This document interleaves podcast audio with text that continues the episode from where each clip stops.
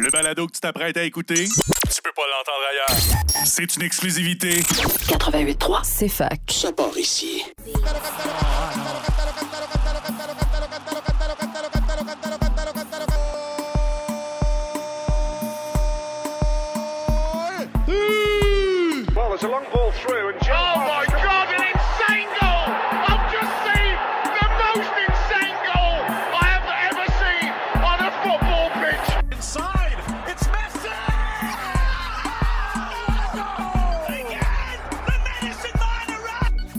Sometimes may be good, sometimes may be shit.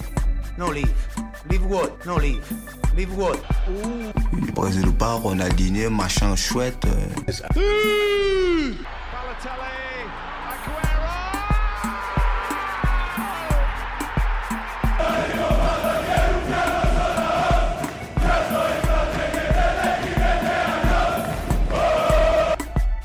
Soccer love is amazing. Attaquant Karim Benzema. Você é moleque. Attaquant Karim Benzema. Bonsoir, chers auditeurs, chères auditrices. Bienvenue à Soccer Sport, tous les lundis soirs, 20h, 21h. C'est FAC, 88,3 FM, la radio de l'Université de Sherbrooke. Wissam Benston en onde avec vous pour la prochaine heure. Et cette semaine, à Soccer Sport, eh bien, on va toucher beaucoup de sports. Je pense qu'on n'en a jamais touché autant lors d'une émission. On va parler volleyball masculin. On va parler CF Montréal, donc euh, soccer. On va parler également euh, hockey du euh, Rocket de Laval, donc l'AHL, l'American Hockey League. Et on va parler également de hockey féminin universitaire, tout ça dans la même émission. Donc, euh, sans plus tarder, on va commencer tout de suite avec le volleyball masculin, puisque notre euh, équipe, c'est-à-dire de l'Université euh, de Sherbrooke, du Vert et Or, était en action ce week-end. Et euh, cette année, pour le Vert et de l'Université de Sherbrooke, les choses ne se sont pas toujours bien passées euh, dans les compétitions. Comme je vous l'ai dit à cette émission-là, ça a été très difficile pour le Varior avec plusieurs équipes sportives, notamment euh, flag football, soccer masculin, soccer féminin, euh, football, euh, ça a été correct, rugby, ça a été très difficile. Donc on a eu beaucoup d'é- d'équipes du Varior qui ont terminé dernier du classement. Et évidemment, aucune bannière à date depuis l'année scolaire 2022-2023 dans les sports d'équipe que je pourrais appeler mainstream. Là. Je parle évidemment volleyball, hockey, soccer, basket. Quoique le Varior n'a pas de basket, là, mais bon, euh, vous comprenez ce que je veux dire, rugby, etc. Évidemment, en volleyball, je l'enlève parce que le VR de l'Université de Sherbrooke est allé chercher sa première bannière de la saison, mesdames et messieurs, en dominant totalement les carabins de l'Université de Montréal. Euh, il y avait un match vendredi dernier du côté de Sherbrooke euh, et le VR s'est imposé 5, euh, 3-7 à 2 et il était mené à un certain moment 2-7 à 1. Ils sont revenus au score et donc ils ont pu forcer un match euh, 2 à Montréal qui était déjà garanti, mais également peut-être ne pas forcer un match 3 avec la victoire qu'ils avaient eu vendredi. Et samedi soir au euh, Sepsum à Montréal, ça se passait à 18h le soir. Beaucoup de fans euh, de l'Université de Sherbrooke, surtout des parents et amis, ont fait le déplacement du côté du Sepsum pour supporter le Varior et l'ambiance était incroyable. On avait environ 570 personnes au Sepsum pour un match de volleyball, ce qui est quand même beaucoup. Euh, quand on compare avec certains autres sports qui sont plus populaires, qui n'ont pas cette foule de 507 personnes. Donc, c'était quand même une très belle foule. Et encore une fois, les Carabins ont gagné le premier set euh, de cette partie-là. Ils l'ont gagné 25 à 20. Et ensuite, le deuxième set, ils menaient à un certain moment donné, mais finalement, le Varior de l'Université de Sherbrooke l'a gagné 25 à 17. Ils ont gagné également le Varior le troisième set 25 à 20 et le quatrième 25 à 19. Et donc, ils ont battu les Carabins de l'Université de Montréal 3-7 à 1 pour le deuxième match. C'était évidemment euh, un 2 de 3. Et donc, euh, qui dit 2 de 3, bien, le premier qui gagne deux matchs est qualifié.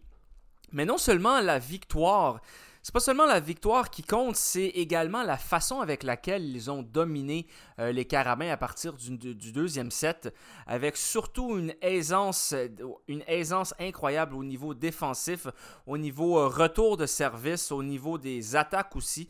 Écoutez, ils ont eu 52 kills, ça, ça veut dire 52 points. Évidemment, sont venus euh, directement d'un renvoi d'un joueur du Varior dans le camp de celui des Carabins sans même que les Carabins puissent la retourner. Donc, ça a été euh, extrêmement, un extrêmement bon match. Euh, parmi les joueurs qui ont eu euh, des minutes pour le Varior de l'Université de Sherbrooke, tous les joueurs qui ont joué, je vais les nommer parce que vous savez qu'on est à la radio de l'Université de Sherbrooke. Donc, également, on, on, veut parler du Varior. On avait le numéro 4, Jonathan Portelance, lui qui a eu 6 points. Zachary Hollins, le numéro 5, avec 16,5 points. Johan David, le 6, avec 21 points. Elliot Collard, numéro 8, avec 11 points. Julien Vanier avec 10,5 points. Sébastien Lapensée, 2 points. Euh, Zachary Moisin également a eu des minutes. Euh, Jérémy Doyon également avec 2 points. Guillaume Rivet, numéro 16. Et Maxime Lemieux, numéro 20. Côté euh, Carabin de l'Université de Montréal, Maxime Saint-Denis, Julien Boileau, Guillaume Brisson, Alexis Tournier, Pierre C. Latourbé, Nidal Riden, Marc-Antoine Dion, Tristan Lemire, Alexis Alexandre Saint-Denis, pardon, Frédéric Boulian et Yacine Cassis. Yacine Cassis qui lui était élu, euh, qui a été élu évidemment le joueur de l'année euh, dans le RSEQ euh, québécois niveau volleyball masculin. Donc c'est un très grand joueur. Félicitations à lui. Mais malheureusement, ils n'ont pas pu gagner la bannière RSEQ québécoise en volleyball masculin. Mais par contre, les Carabins de l'Université de Montréal, mesdames et messieurs, sont qualifiés pour le championnat canadien qui aura lieu à Toronto parce que McMaster a gagné son match en Ontario et si McMaster gagnait son match, les Carabins étaient qualifiés pour le championnat canadien qui va évidemment regrouper euh, les meilleures équipes universitaires canadiennes. Et on sait évidemment au, championnat canadien universitaire, les équipes euh, euh, de l'ouest du Canada, donc Alberta, Colombie-Britannique, sont très très fortes au volleyball masculin. Donc ça va être difficile pour aller chercher une place un titre au championnat canadien pour les Carabins. Euh, surtout pour les Carabins. Pour le Verreor, euh, le coach va nous en parler dans quelques secondes puisqu'on va avoir une entrevue de lui. Mais l'année dernière, ils ont terminé troisième au championnat canadien, euh, l'équipe du Verreor. Et donc, cette année, on va voir ce qu'ils veulent également et ce qu'ils pourront faire. Donc, sur ce, on va écouter l'entraîneur de l'année dans le RSEQ, Mohamed El Fati Abed, et on revient après ceci. On est avec l'entraîneur-chef, M. Abed du Verreor de Sherbrooke Volleyball masculin. Donc, monsieur, félicitations pour la victoire. Ouais, merci beaucoup. Victoire méritée. victoire méritée. Vous avez été exceptionnel aujourd'hui. Vous avez dominé euh, à partir du deuxième set. C'était tout simplement euh, incroyable. Qu'est-ce qui explique cette performance? Ben, c'est... Tout d'abord, c'est le travail toute l'année. Vous voyez, on a perdu le premier match contre Montréal, puis après, que des victoires. Et tout ça, c'est grâce aux joueurs. Ils ont bien travaillé, ils ont fait le sacrifice, puis après, ce sont des bosseurs. Ils travaillent dur, ils travaillent bien, et puis après, ce résultat, ils le méritent. Et c'est le fruit du travail de toute l'année. Est-ce qu'on sentait vraiment dans votre équipe un esprit de, groupe, tout le monde s'entendait bien, c'était comme une famille en fait? Ce sont des frères, pas des amis. Ce sont des frères, c'est un très très bon groupe et chaque nouveau joueur qui s'intègre au groupe, il ressent c'est pareil, puis après il s'intègre rapidement, c'est vraiment, c'est vraiment une famille. Et c'est ça notre force. C'est vraiment, ce sont des frères, ils vivent ensemble, ils sortent ensemble, ils mangent ensemble, ils étudient ensemble. Vraiment euh, un groupe exceptionnel. Et vous, qu'est-ce que vous avez apporté à ce groupe? Parce que vous avez quand même du crédit, j'imagine. Qu'est-ce que, vous avez fait pour les, amener là? Ben moi, seulement, je coach. mais oui, mais, moi, c'est l'aspect technique, tactique, et puis après mental aussi, c'est très important. Puis après, euh, le reste, c'est à gérer, c'est tout. Mais euh, les, gars, ce, qu'on a apporté vraiment de nouveauté, c'est je ne peux pas répondre à cette question, mais on travaille en fonction du groupe, du niveau de groupe. Et ce groupe vraiment m'impressionne. À chaque fois, j'augmente le niveau de difficulté. Là, le groupe, il me suit. À chaque fois, j'augmente le groupe, il me suit. C'est un groupe qui s'adapte rapidement aux, changements et euh, s'adapte aux difficultés. Puis après, c'est un groupe qui panique pas. Comme on a vu aujourd'hui, quand on domine, on domine. C'est bon. Et puis après, on, garde notre rythme constant pendant tout le match. Et puis après, c'est à l'entraînement, on travaille ça. C'est l'entraînement, je parle, je parle beaucoup avec le joueur. Euh, quand je parle avec le joueur, donc j'explique toutes les situations qu'on peut avoir dans un match. Toutes les situations. Donc là, tu vois toutes les situations qu'on vit dans un match, ils ont passé à l'entraînement, ils ont passé à l'entraînement. Donc là, ils ont vécu ça, puis après, ils sont prêts pour affronter les difficultés ici.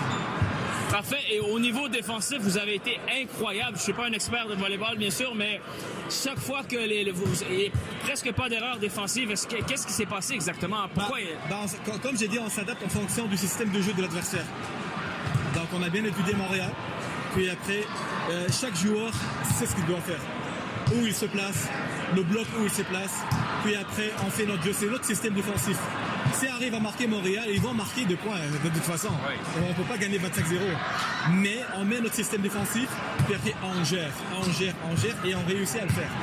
Parfait. Deux dernières questions. Premièrement, qu'est-ce que vous avez dit à votre équipe après avoir perdu le premier set? Bah ça c'est, un scénario qui, qui était euh, qu'on a parlé avant, avant le match dans le vestiaire. J'ai dit il faut qu'on soit patient. Puis après, euh, après le premier set, c'est pas grave si on le perd. Ça va, démarrer. Et une fois on va gagner 7, on va créer la doute dans, l'équipe adverse. Parce qu'on va sentir, à chaque fois qu'on gagne un set, ça va sentir que le, que le titre va être loin. Et nous, on s'approche. Donc ils sont conscients, les gars, ils sont conscients. Puis après, je sais que le premier set, c'est tout le temps le stress et tout.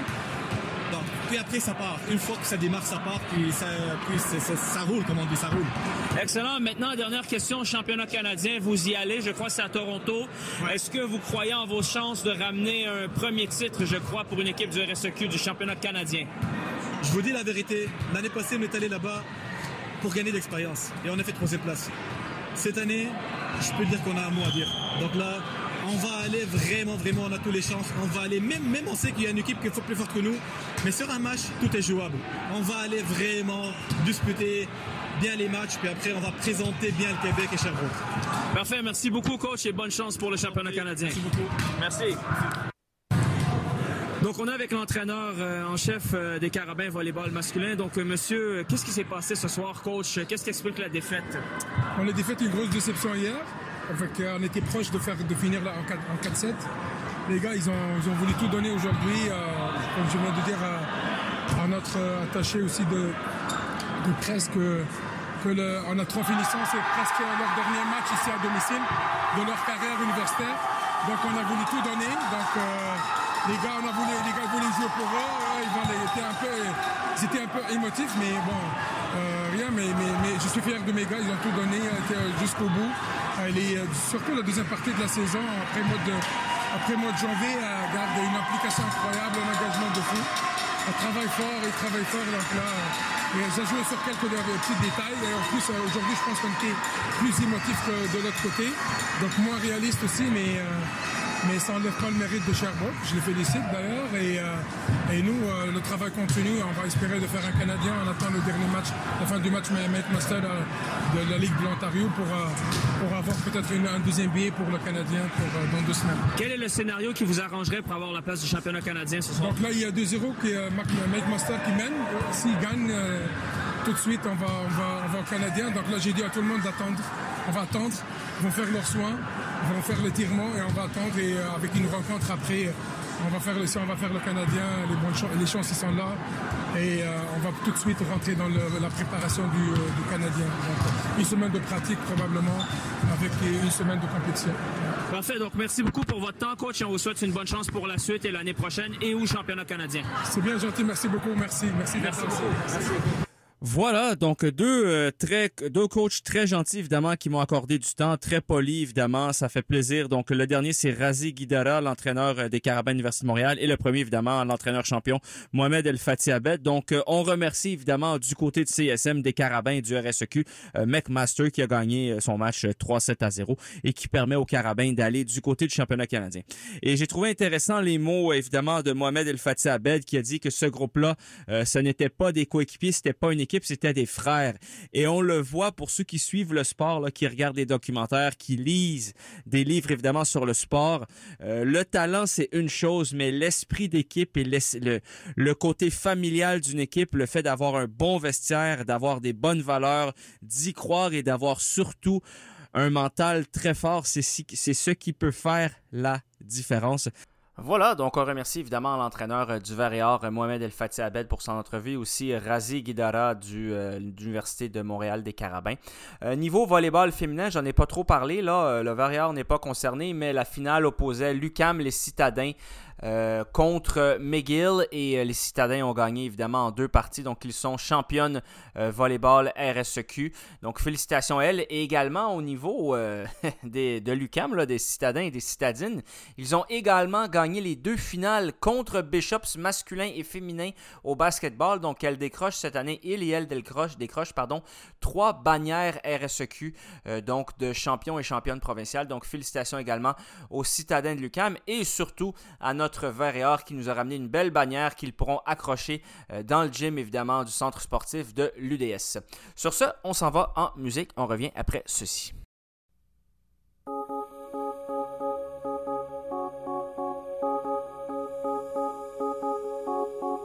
Reach for the sky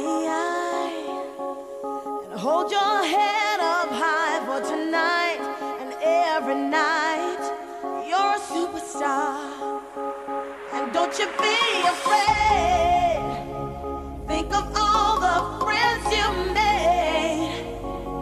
Like any other night, you got your name in lights. You're a superstar.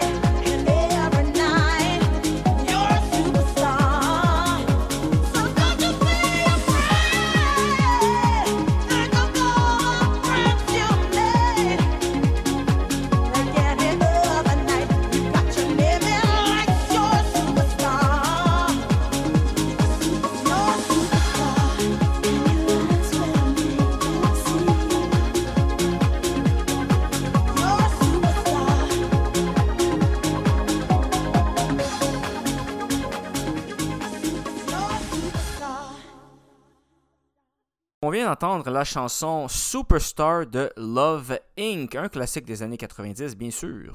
Donc euh, maintenant, je veux parler euh, de mon expérience à la Place Belle pour la AHL, l'American Hockey League, qui est évidemment une ligue de prestige en Amérique du Nord.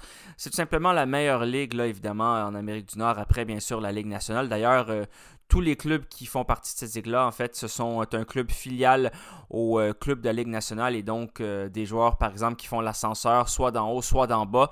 On peut penser notamment du côté du Rocket de Laval, un joueur comme Raphaël Harvey-Pinard qui a connu une très belle saison du côté du Rocket. Et puis quand le Canadien de Montréal a eu besoin de renfort, eh bien, il est allé porter aide au Canadien de Montréal et dans son cas, ça marche très, très bien. Et d'ailleurs, il a encore marqué euh, dimanche soir, donc hier soir, dans une défaite, malheureusement, de 4 à 3 contre euh, les Golden Knights de Las Vegas.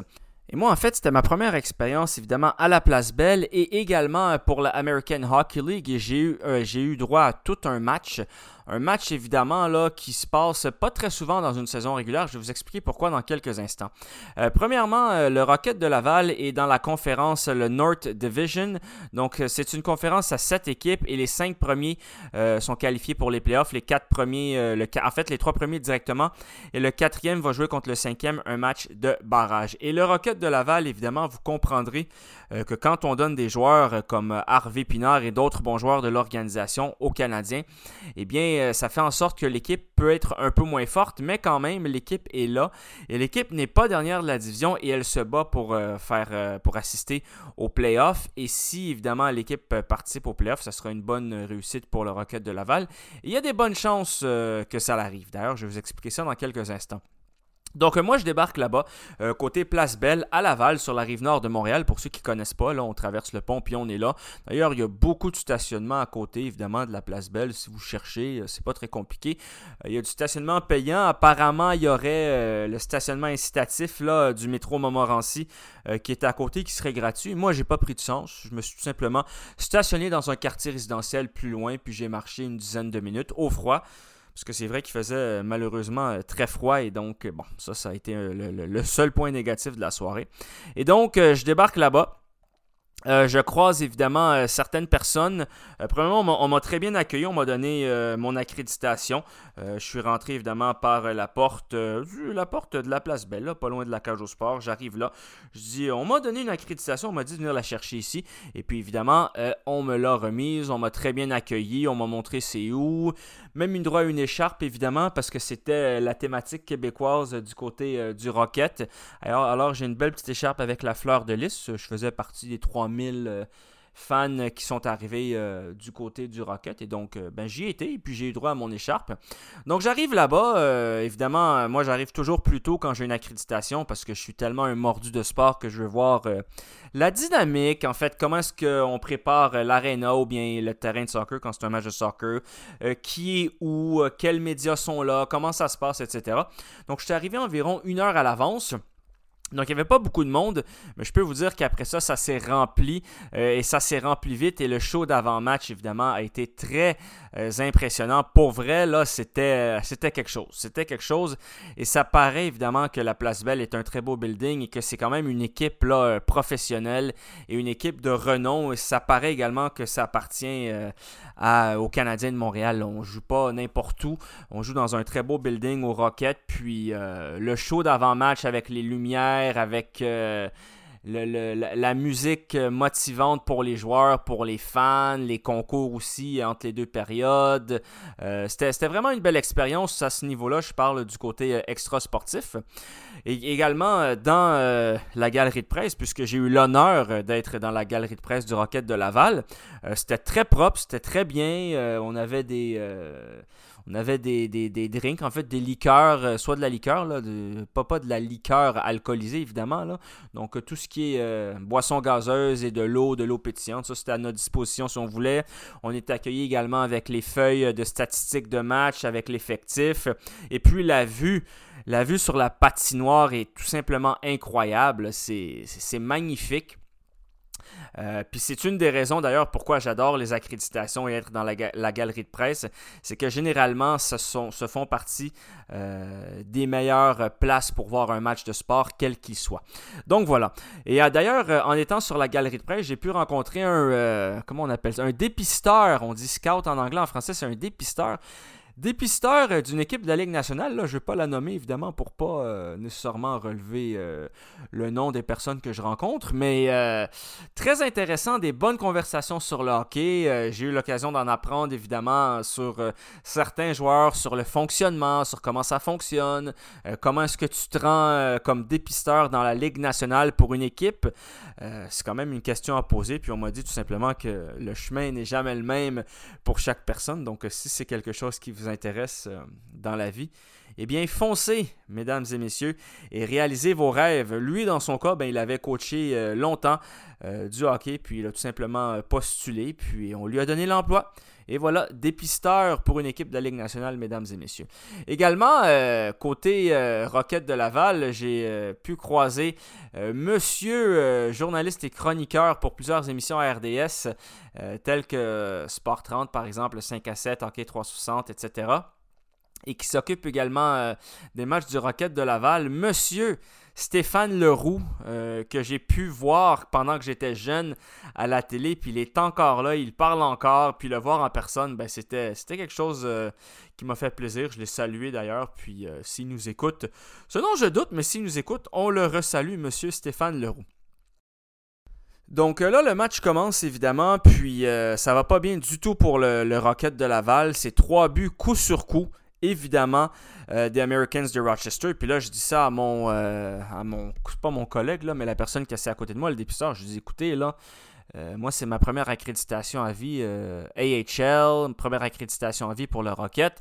J'aimerais bien voir un Rocket, un but du Rocket de Laval. Puis après ça, boum, le Rocket, évidemment, a commencé à marquer des buts. Donc, euh, première période, c'était 2-0 pour euh, les Americans de Rochester. Euh, Jerry Coolidge, son 16e de Jeremy Davies et Ethan Prow. Ensuite, à 18-58, Mason Jobs, sans assist, son 10e de la saison. Deuxième période, à 4 minutes 3, Jeremy Davies, son 9e pour Rochester, de Matt Bartkowski et Linus Weisbach, sa 19e passe de la saison. Là, après ça, c'est 3-0.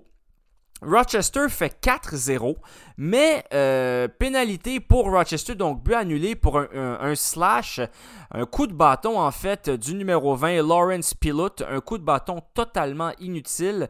Euh, c'est un coup de bâton inutile parce que le joueur qui s'est fait slasher n'avait évidemment euh, pas la rondelle et était en arrière complètement du jeu, et donc ça l'a empêché Rochester d'avoir un 3 contre 1 qui ont évidemment marqué, mais le but a été annulé parce que le joueur avait fait une, faute, une pénalité.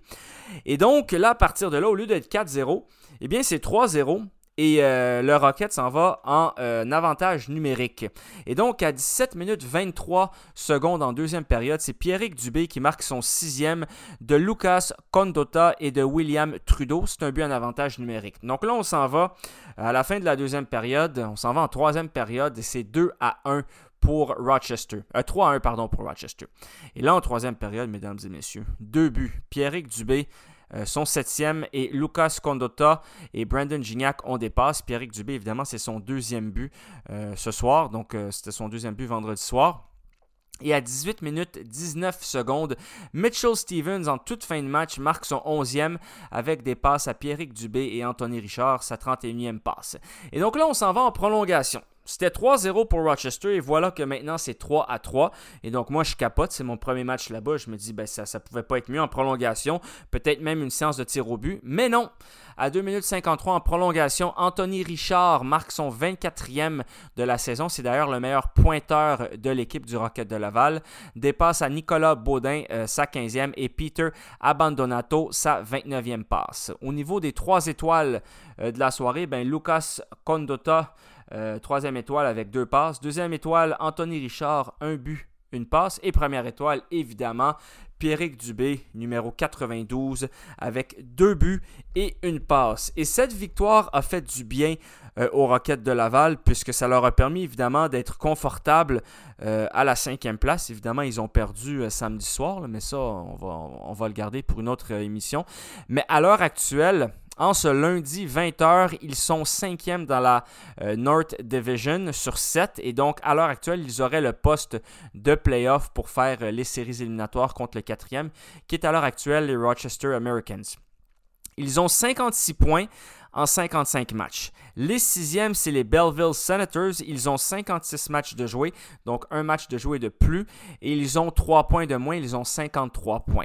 Par contre, le septième, Cleveland Monster, eux ont joué 54 matchs et ils ont 52 points. Donc, on pourrait dire que s'ils gagnent le match euh, qui leur manque, ils pourraient être à deux points. Donc, c'est pas encore joué, mais le Rocket de Laval a toutes les chances euh, entre ses mains pour pouvoir se qualifier pour les séries éliminatoires. Et moi, j'aimerais bien ça, puisque évidemment, euh, j'ai envie d'y retourner en toute honnêteté avec vous. J'ai envie de retourner au Rocket de Laval et à la place Belle.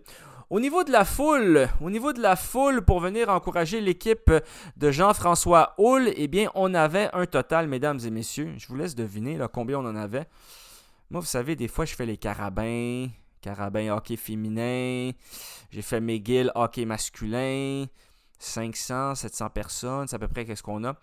La place belle, mesdames et messieurs, pour les Americans de Rochester contre le Rocket de Laval, on avait droit à 8600 19 spectateurs. Ce qui est énorme. Ce qui est quand même, euh, c'est une très belle foule. Évidemment, c'est un des plus beaux arénas de toute la ligue. Euh, de l'American Hockey League. Vous savez, euh, la Place Belle non plus, ça n'a pas 30 ans. C'est quand même une aréna qui est quand même récente. Et pour avoir parlé avec le, le, dépisteur là, de la Ligue nationale, lui qui, se, qui voyage partout euh, dans, au, hockey, au, hockey, québécois, dans la Ligue junior majeure du Québec, il a fait toutes les arénas et il m'a dit que c'est une des plus belles, évidemment, qu'il a vues. Et donc, à part peut-être certaines qui sont à Halifax, qui sont des plus gros marchés quand même, des plus grosses villes.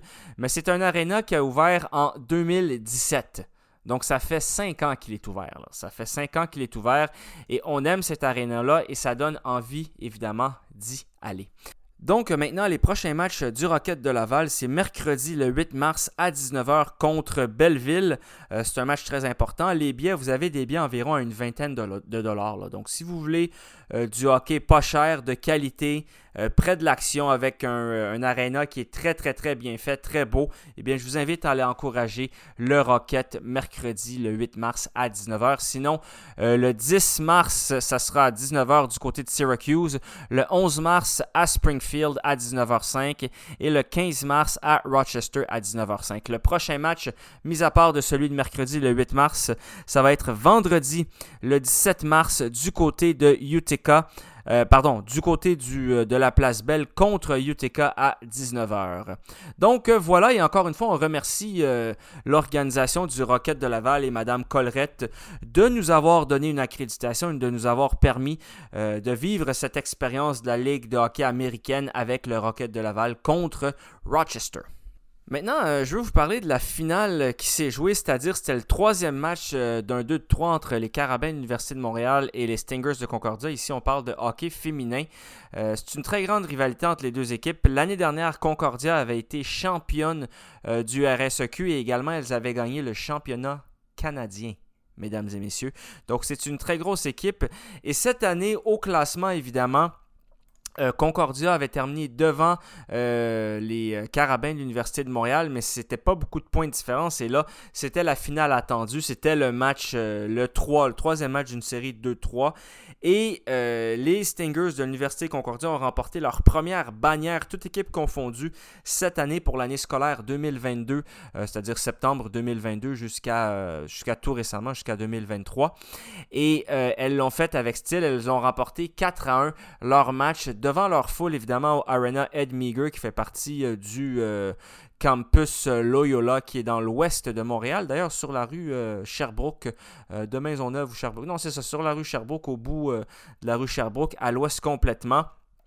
On a eu un regain de vie des Carabins de l'Université de Montréal en deuxième période avec un but de Joanny Caran qui faisait 2 à 1, euh, assisté de Amélie Poiré-Lehoux qui a fait toute une feinte évidemment pour faire la passe à Joanny Garant. Mais avant ça, en première période, évidemment, Alexandra Boulanger avait marqué son premier des séries et euh, ensuite Caroline Moquin-Joubert avait fait 2-0 pour elle aussi son premier des séries. Et ça, c'était un but en désavantage numérique. Et les Carabins de l'Université de Montréal ont eu deux opportunités de faire des 5 contre 3 en supériorité numérique et elles n'ont pas pris l'opportunité. Et en fin de match, en troisième période, évidemment, Rosalie Bégin-Cyr a marqué son sixième but des séries. Et après ça, dans un filet désert, eh bien, Caroline Moquin-Joubert, son deuxième du match. Marque finale 4 à 1 pour les Stingers de l'Université Concordia. Et ce qui fait en sorte évidemment qu'elles iront au championnat canadien, ça c'était pas une surprise pour personne. Euh, la seule différence c'est que Là maintenant, elles vont y aller en tant que championnes du RSEQ et les Carabins de l'Université de Montréal, elles, eh bien, elles iront. Euh, de toute façon, elles ont terminé, euh, elles sont vice-championnes du RSEQ, donc elles y seraient allées probablement. Et surtout qu'en plus, ben, elles accueillent le championnat canadien de hockey universitaire féminin du 16 au 19 mars du côté du Sepsum. Donc, allez euh, visiter le site des Carabins de l'Université de Montréal. ça va commencer environ dans deux semaines, tout ça. en fait, c'est pas la fin de semaine qui s'en vient, c'est l'autre après.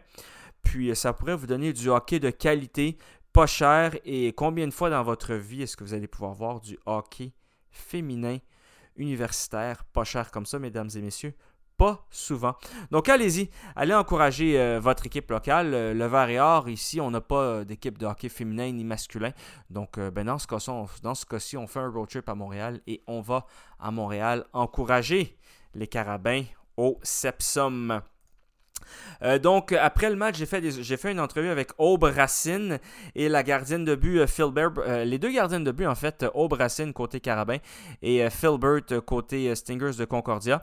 Et je peux vous dire que les joueuses des Carabins de l'Université de Montréal, parce que j'ai souvent été au Sepsum cette saison pour voir des matchs, c'était très, elles étaient très, triste. Euh, certaines joueuses comme Kaylee Kennec, elle, c'était sa dernière saison avec les Carabins au hockey féminin et donc, euh, ben, c'est d'une tristesse.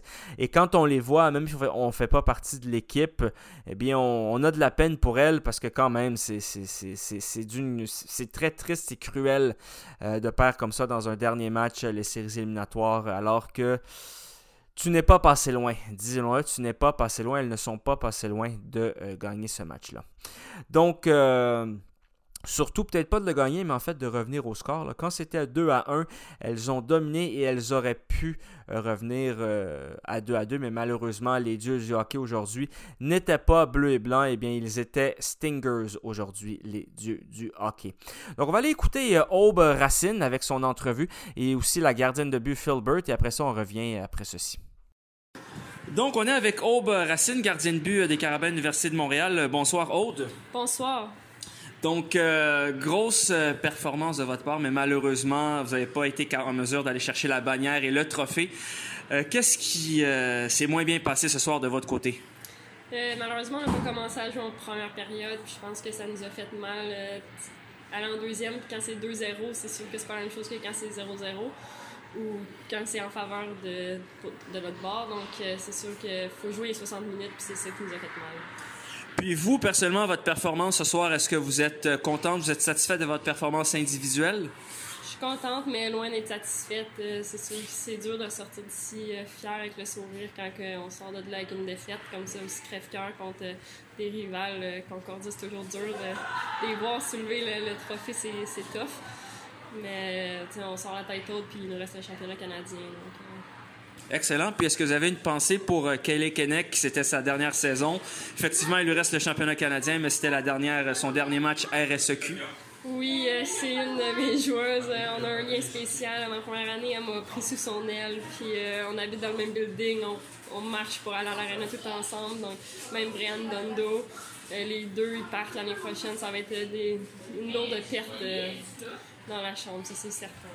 Excellent. Puis en terminant, il reste le championnat canadien. Euh, vous, là maintenant, est-ce que vous y allez pour euh, faire bonne figure ou pour aller chercher le fameux trophée?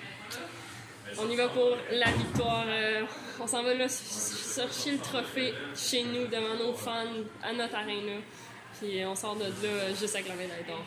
Parfait. Bien écoutez, merci beaucoup, puis bonne chance à vous. Merci beaucoup. Puis qu'est-ce que votre coach vous a apporté, Julie? Qu'est-ce que vous a apporté euh, pour aller chercher ce titre-là puis avoir une merveilleuse saison puis avoir ce premier titre de l'Université Concordia cette saison, by the way? Euh, parce que vous êtes les premières. Bien, on a des excellents coachs, euh, Julie, Caro, tout le coaching staff au complet. Je pense qu'ils nous préparent bien côté vidéo avant les games, durant la semaine, en hors glace aussi, puis en pratique aussi. Ils nous poussent tout à être meilleurs pour chaque jour. Je pense que c'est ça qui nous a, euh, permet d'être prêtes aujourd'hui. Euh, c'est pas nécessairement qu'est-ce qu'ils ont fait dans les derniers jours, mais c'est vraiment qu'est-ce qu'ils ont fait au cours de l'année qui nous a permis d'être prêtes aujourd'hui. Puis dernière question, comment est-ce que vous allez célébrer ce soir? Je sais pas encore, on va rester toute l'équipe ensemble, célébrer tout ensemble, mais ça va être le fun. Parfait, merci beaucoup et bonne chance pour le Canadien. De rien, merci. Voilà, donc c'était Alice euh, Filbert en terminant, évidemment, euh, entrevue un peu écourtée, là, petit problème technique ici, euh, évidemment, qui est très satisfaite de sa saison. J'ai dit Filbert, mais c'est Filbert, évidemment, c'est une francophone.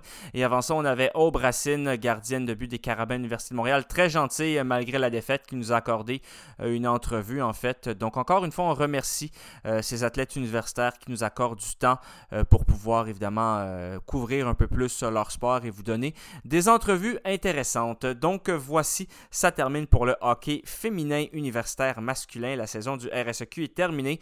On va se tourner du côté euh, des championnats canadiens du 16 au 19 mars, du côté du Sepsum de l'Université de Montréal. Avant d'aller en musique, je veux juste vous parler évidemment euh, du championnat. C'est pas le championnat euh, québécois parce que le hockey masculin, on a seulement trois équipes au Québec. Ça joue avec l'Ontario, mais c'était évidemment la finale euh, de la section évidemment euh, des Patriotes et des Stingers. Et euh, les Stingers de Concordia menaient 4 à 0 du côté de Trois-Rivières. Ils menaient 4 à 0 en deuxième période, mesdames et messieurs.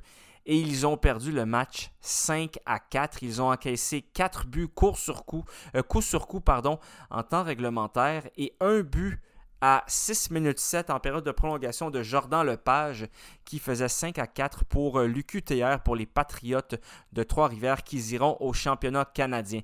Mis à part lui, on a des buts de Louis-Philippe Côté, son premier, Julien Tessier, son deuxième, Zachary Lavigne, son troisième et Simon Lafrance, son deuxième. C'est quand même incroyable euh, de euh, perdre une avance de 4 à 0 et de perdre 5 à 4 dans une finale, en fait, un match que tu ne devais pas perdre. En plus, tu avais été en mesure de faire taire la foule, une foule de 1507 personnes du côté euh, de Trois-Rivières, et c'est Trois-Rivières qui remporte ce match tant important du côté euh, de euh, la, Ligue. québécoise et ontarienne mélangées ensemble. Donc voilà, maintenant on s'en va en musique.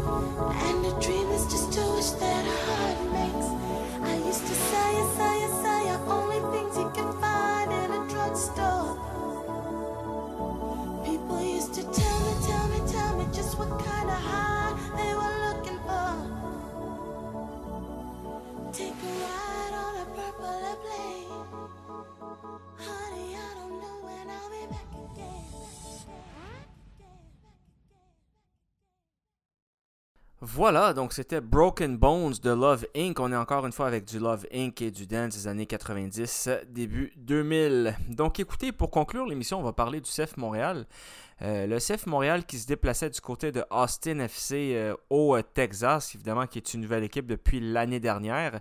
Et je dis bien Austin FC et pas Austin, comme certains animateurs à la radio disent. Je ne sais pas de où ça sort, mais c'est Austin. Donc moi, ça me fait rire quand un animateur dit Austin, mais après, il s'en va dire Kamal Miller. Donc soit tu fais la francisation de tous les noms anglophones, donc, tu dis Austin, et après ça, tu dis Kamal Miller. Ou soit tu dis Austin et Kamal Miller. Tu peux pas dire Austin a le ballon, puis ensuite tu dis c'est une récupération de Kamal Miller. Ça marche pas. Donc, je sais pas si c'était pour faire rire les gens, mais j'ai trouvé ça vraiment euh, ordinaire euh, niveau euh, médiatique, surtout pour un, média qui se respecte et qui parle évidemment de euh, de CF Montréal et puis qui commente le match. J'ai trouvé ça assez ordinaire, donc euh, je voulais le, partager. En tout cas, mis à part ça, Austin FC évidemment recevait le CF Montréal. C'était un coup d'envoi à 20h euh, samedi dernier, 20h30. Et le 11 partant du CF évidemment encore changé à cause des blessures. On avait Jonathan Sirois dans les buts, gardien qui remplace Pantemis, Camacho, Miller, Piet en défense centrale. Évidemment, Piet qui euh, bouge des trous euh, parce qu'il manque euh, Waterman, puis il manque d'autres joueurs également. Milieu de terrain, Wanyama Saliba, Herrera Lapalainen comme piston à gauche et à droite. Et milieu de terrain offensif, Chouanière, Rhea et Kyoto. Kyoto, évidemment, ça va beaucoup moins bien là, depuis, je le dis, depuis la fin de la saison dernière, depuis sa blessure. ça ne va pas. Et il n'a pas eu énormément d'occasions non plus durant les deux premiers matchs qu'il a joués. Euh, Jonathan Sirois, lui, quant à lui, il a été en mesure euh, de faire un bon match. Il a fait plusieurs arrêts très euh, importants. Donc, évidemment, c'est une bonne nouvelle pour lui. Mais malgré ça, le CF Montréal a encore perdu un deuxième match de suite. Donc, le premier, c'était 2-0 du côté de Miami. Et là, c'était 1-0 du côté de Austin FC. Et donc, euh, ce qui veut dire que non seulement c'est deux défaites en deux matchs pour le CF Montréal, mais c'est également euh, aucun but marqué, là, aucun but marqué en deux matchs, ce qui est quand même inquiétant parce qu'on sait que l'année dernière, une de nos forces à cette équipe-là, cette belle équipe du CF Montréal de l'année dernière, c'était de marquer énormément de buts. Par contre, ce qui est quand même très intéressant, ce qu'il faut mentionner, c'est que le CF Montréal a joué deux équipes quand même qui sont très bonnes. Quand on regarde l'Inter Miami, euh, c'est pas de la petite bière. Ils ont battu le CF Montréal à leur premier match 2 0. Et le week-end dernier, ils ont battu quand même Philadelphie, qui sont les vice-champions euh, de la MLS. Ils les ont battus 2 à 0. Donc, c'est quand même des performances. Euh, incroyables de la part de l'Inter Miami. Donc le CF Montréal qui joue ses deux premiers matchs à l'étranger et donc on ne peut pas non plus euh, s'attendre à ce que euh, ça, gagne puis ça marque plein de buts en début de saison quand tu joues à l'étranger et surtout quand tu joues contre deux euh, très bonnes équipes évidemment comme nos amis de Austin FC et de l'Inter Miami. Par contre, le match d'ouverture s'en vient, mesdames et messieurs, pour le CF Montréal. Ce sera le 18 mars à 19h30 au Stade olympique contre Philadelphie, justement. Mais le 11 mars, donc la fin de semaine qui s'en vient, on se déplacera du côté de Nashville, cette fois-ci au Tennessee. C'est un coup d'envoi à 20h30 samedi soir, évidemment. Et là, on va, aller essayer, on va essayer de se chercher des points parce que Nashville, eux aussi, c'est une équipe qui n'ont pas perdu en deux matchs, une victoire, un match nul, deux buts marqués zéro but encaissé. Donc c'est pas compliqué là. C'est-à-dire que Austin, oui, ils ont perdu leur match d'ouverture, mais l'Inter de Miami, eux, euh, vont très bien. Deux victoires en deux matchs, tout comme Seattle, tout comme New England et tout comme la nouvelle équipe de Saint-Louis, euh, qui est la nouvelle équipe en MLS qui a gagné ses deux premiers matchs. Au niveau des buteurs, euh, les meilleurs buteurs euh, du championnat, on a Jordan Morris qui est à trois buts avec Seattle. On a Thiago Almada avec deux buts du côté d'Atlanta. Lucas Zelarian avec Columbus avec deux buts. Ferreira avec Dallas, deux buts. Carranza avec Philadelphie, deux buts. Gazdag également avec Philadelphie, deux buts. Ebobis, deux buts avec San Jose. Et Klaus, deux buts également. Et Bernardeschi euh, du Toronto FC, lui aussi avec deux buts. Euh, fait à noter euh, l'équipe, la nouvelle équipe de Wilfried Nancy, j'ai nommé le Columbus Crew. Wilfried Nancy, c'était l'ancien entraîneur du CF Montréal. Eh bien, ils ont gagné leur dernier match 2 à 0 avec justement le doublé de Lucas Zelarayan. Ils avaient perdu néanmoins leur premier match là, 4 à 1 contre Philadelphia Union, qui peut être comprenable parce que Philadelphie, c'est une très grosse équipe. Donc, euh, encore une fois, la saison est jeune pour le CF Montréal. C'est pour ça que j'en parle pas énormément. Euh, mais plus ça va aller, plus on va en parler. Surtout une fois que le sport universitaire va être terminé, on va en parler beaucoup plus. Mais le CF Montréal a quand même joué un match correct. Leurs deux premiers matchs euh, de la saison n'ont pas été des bons matchs, ils n'ont pas été des mauvais matchs, ils ont été des matchs corrects dans lesquels, évidemment, ils n'ont pas eu les résultats qu'ils voulaient. Et ça, euh, c'est un problème. Mais plus ça va aller euh, cette saison, plus je suis confiant que le CF Montréal va pouvoir se tailler une place en série. Ça ne devrait pas être un problème. Donc voilà, c'est ce qui me fait cette émission de Soccer Sport. Merci d'avoir été là sur les ondes de CFAC au 88,3 FM, la radio de l'Université de Sherbrooke.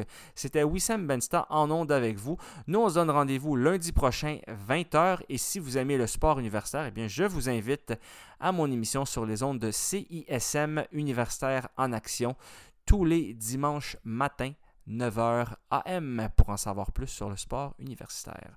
Merci d'avoir été là, je vous souhaite une excellente semaine et à la prochaine.